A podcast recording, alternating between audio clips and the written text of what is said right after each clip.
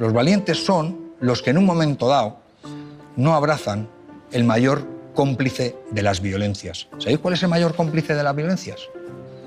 El silencio. Hace unos años un- una niña jovencita aparece con, con su entrenador, colega mío, Omar, aparece por el gimnasio y me dice que, que él va a dejar de dar va a dejar de dar clases y que la niña quiere boxear, ¿no? Y como, bueno, pues la niña yo ya la conocía, ella había peleado en full contact, la había visto yo en los campeonatos, la niña tenía mimbres, ¿no? Y, y sobre todo tenía ganas. Y digo, por supuesto, si ella tiene ganas y hambre, pues vamos a intentar. Si ella me da, yo la doy. Y empezó a entrenar, empezó a entrenar y empezó a entrenar duro, duro, duro. Se la veía con ganas, da igual, hacía guantes con chicos, con chicas, o sea, valiente, valiente. Y de la noche a la mañana le empieza a cambiar el carácter. Empieza a dar contestaciones raras, extrañas. No me empieza a mirar a la cara. Pero no, no me di cuenta. No sé lo que pasaba. Llegamos un día, vamos a hacer una interclub. En esa época no, no había ni competición de boxeo femenino. O nos juntábamos entre gimnasios y tal. Y el- en el boxeo hay una cosa que es un ritual, que es el pesaje. El día antes nos pesamos, nos vamos allí, lógicamente en un pesaje femenino solo pueden entrar los entrenadores. Ella se desviste, se quedan con su sor y demás y tal, y la veo que se tapa demasiado. Me extraña, ¿no? ni me mira. Se pesa rápido, da el peso, se baja, se empieza a vestir y lo veo. Y digo, ¿qué es esto? Tenía marcas, tenía cardenales.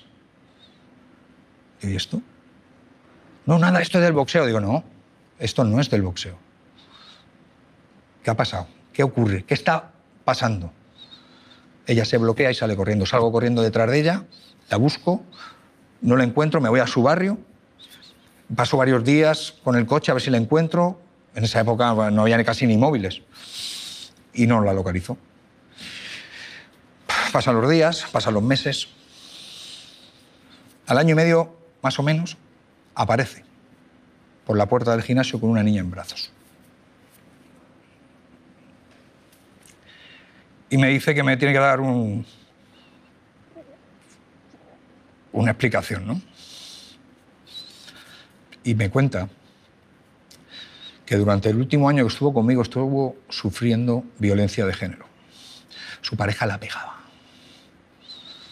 Y todo acabó cuando ella estaba embarazada con un golpe que la rompió parte de la cara y la mandó al hospital, con miedo de perder a la niña. Ahí ella tomó, ella tomó la decisión de dejarlo, de dar un paso atrás y emprender otra, otra vida.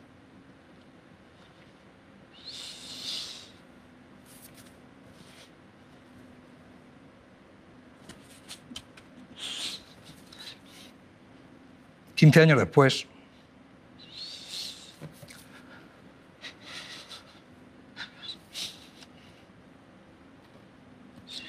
esa niña se llama Miriam Gutiérrez, es campeona del mundo,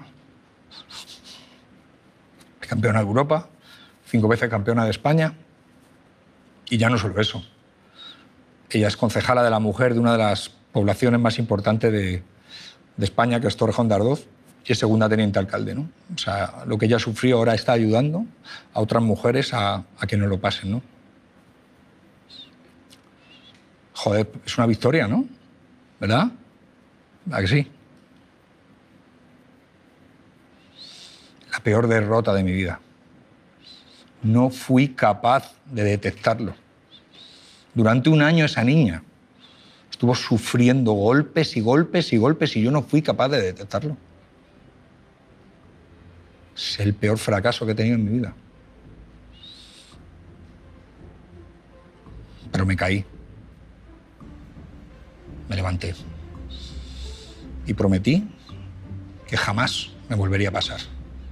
Que jamás me volvería a pasar. Al día siguiente me empecé a prepararme en prevención de las violencias. Unos años después monté una fundación que se dedica a eso. Y mi sueño es que todo el mundo sea capaz de detectar cualquier tipo de violencia en cualquier ámbito deportivo y educativo. Porque, señores, prevenir las violencias no es una opción, es una misión.